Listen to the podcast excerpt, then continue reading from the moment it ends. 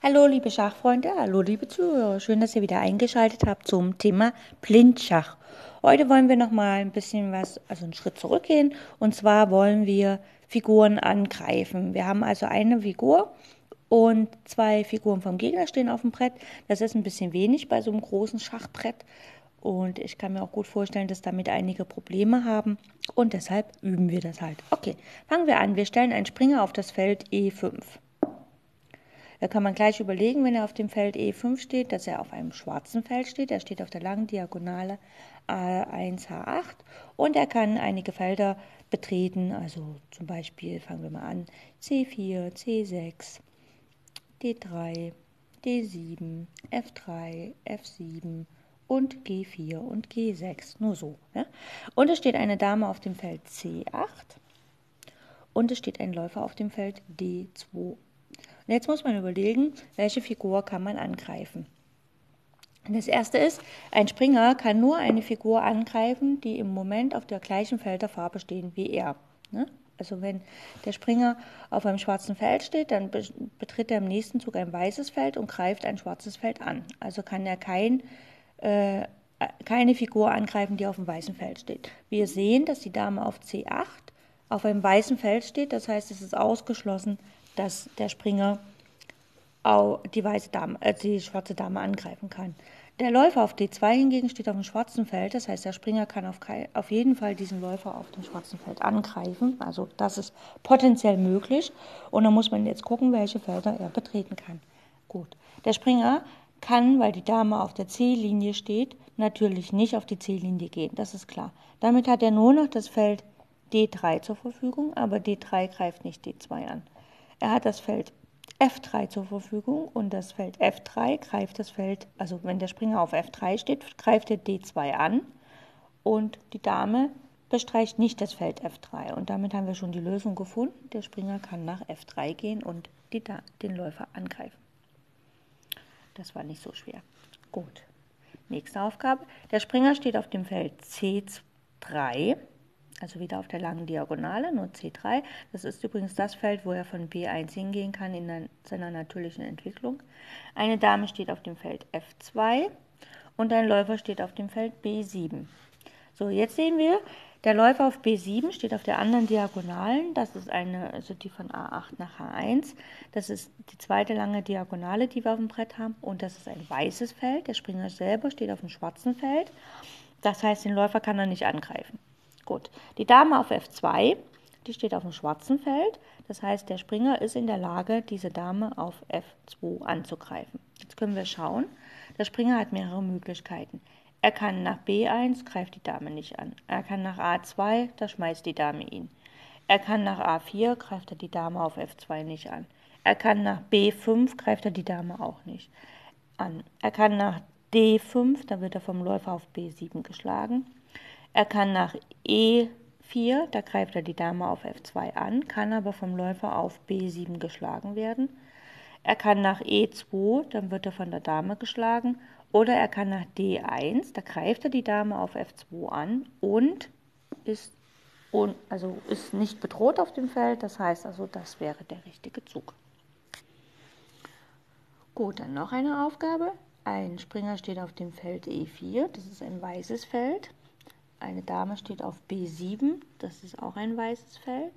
Sie greift den Springer auf E4 an und es gibt einen Läufer auf G1, das ist ein schwarzes Feld. So, wie wir schon wissen, ein Springer kann potenziell nur Figuren angreifen, die auf der gleichen Felderfarbe stehen wie er im Moment. Das heißt also, er kann den Läufer auf G1 nicht angreifen. Können wir schon mal vergessen. Dann müssen wir gucken, wie er die Dame angreift. Wenn eine Figur äh, auf der gleichen Diagonale steht und zwei Felder dazwischen sind, ne, also wie hier die Dame auf B7 und der Springer auf E4, die stehen ja auf der Diagonalen H1, A8 und es sind zwei Felder zwischen den beiden Figuren, D5 und C6, dann gibt es zwei Möglichkeiten, wie der Springer die Figur angreifen kann. Das ist immer so. Es sei denn, sein Springer, der kann ja zurückschmeißen. Und die zwei Felder laufen quasi in Richtung dieser Figur. Das heißt also, das wäre hier das Feld C5 und das Feld D6. Also das sind praktisch die beiden Felder, die äh, äh, praktisch das Viereck, was zwischen den beiden Figuren ist. Ne? Das, die zwei weißen Felder von dem Viereck, die liegen auf der Diagonalen und die anderen beiden Felder, die das äh, Viereck komplett machen, sind die Felder, wo der Springer hin kann, um die Figuren auf dieser diagonalen zwei Felder weit anzugreifen. Und da muss man jetzt überlegen, welches der beiden Felder wird von dem Läufer kontrolliert, weil dort sollte natürlich nicht der Springer hingehen. So, wenn der Springer nach C5 geht, der Läufer steht auf der Diagonalen G1, A7 und die Diagonale geht G1, F2, E3, D4, C5. Hm. Also kann da der Springer nicht hin nach C5. Und wenn der Springer nach D6 geht, das kontrolliert der Läufer nicht, dann greift er die Dame an. Das waren drei kleine Übungen heute zum Thema sicher angreifen. Und es empfiehlt sich, das einfach ein bisschen zu üben. Also wirklich einfach mal einen Springer aufs Schachbrett stellen und noch ein paar andere Figuren und dann mal gucken, wie kann man denn sicher angreifen. Ähm, ja, oder ihr könnt halt auch meine älteren Folgen hören. Da habe ich auch schon solche Übungen. Da habe ich nur relativ schnell die, die Stellungen angesagt. Das heißt, da sollte man sich halt einen Stift nehmen und ein bisschen die Stellung mitschreiben und dann natürlich äh, die Aufgaben lösen. Am besten im Kopf, am besten ohne Schachbrett. Wer noch nicht so geübt ist, der nimmt sich halt ein Schachbrett dazu, aber halt erstmal ohne Figuren, sondern wirklich nur das Schachbrett. Und wer völlig ungeübt ist und gerade erst mit Schach anfängt, der sollte sich halt ein Schachbrett nehmen und auch die Figuren dazu und das danach zu vollziehen, einfach damit es plastisch ist. Und mit der Zeit kann man dann tatsächlich auch die Figuren weglassen und so weiter. Es empfiehlt sich immer viel mit dem Springer zu üben äh, im Bereich Blindschach, weil einfach ähm, der Springer schon im Normalschach vielen Leuten schwer fällt und dann ist es im Blindschach natürlich nochmal extra schwer. Man, man hat das nicht. Und es gibt so Grundregeln. Also der Springer, der wechselt mit jedem Zug die Farbe. Mhm. Wer Springergabeln vermeiden will, der sollte seine Figuren nicht auf zwei gleiche Farben stellen. Also wenn man jetzt im Endspiel äh, König Turm gegen König Springer und noch viel, jeder ein paar Bauern hat, dann sollte man halt immer gucken, um Springergabel nicht zu übersehen, sollte man immer gucken, dass der König und der Turm auf verschiedenen Feldern steht, einfach um eine Springergabel zu übersehen, äh, nicht zu über, also um eine Springergabel potenziell zu vermeiden.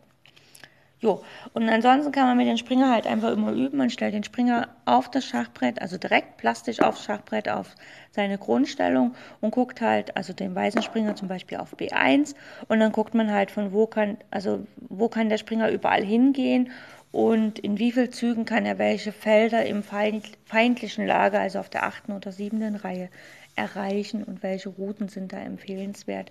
Das kann man erstmal ohne Figuren üben, sodass man ein bisschen reinkommt, wie der Springer geht. Und dann später kann man dann halt mal ein paar Figuren aufbauen, also ein paar Bauern, da wo sie üblicherweise rumstehen. Und dass man dann durch den Dschungel der Bauern einfach einen Weg auf die achte Reihe findet. Und so ein bisschen übt mit dem Springer. Okay, ich wünsche euch viel Spaß und viel Freude beim Schach und nochmal ganz vielen Dank fürs Zuhören. Und falls ihr mich auf Enko hört, dann könnt ihr mir gerne einen Applaus geben. Da gibt es so ein kleines Zeichen, das ist so eine Hand, da kann man Applaus geben. Falls ihr mich auf iTunes oder sonst wo hört, dann findet ihr auch eine Möglichkeit, mir da zu bekunden, dass meine Sache gut ist. Darüber würde ich mich sehr, sehr freuen.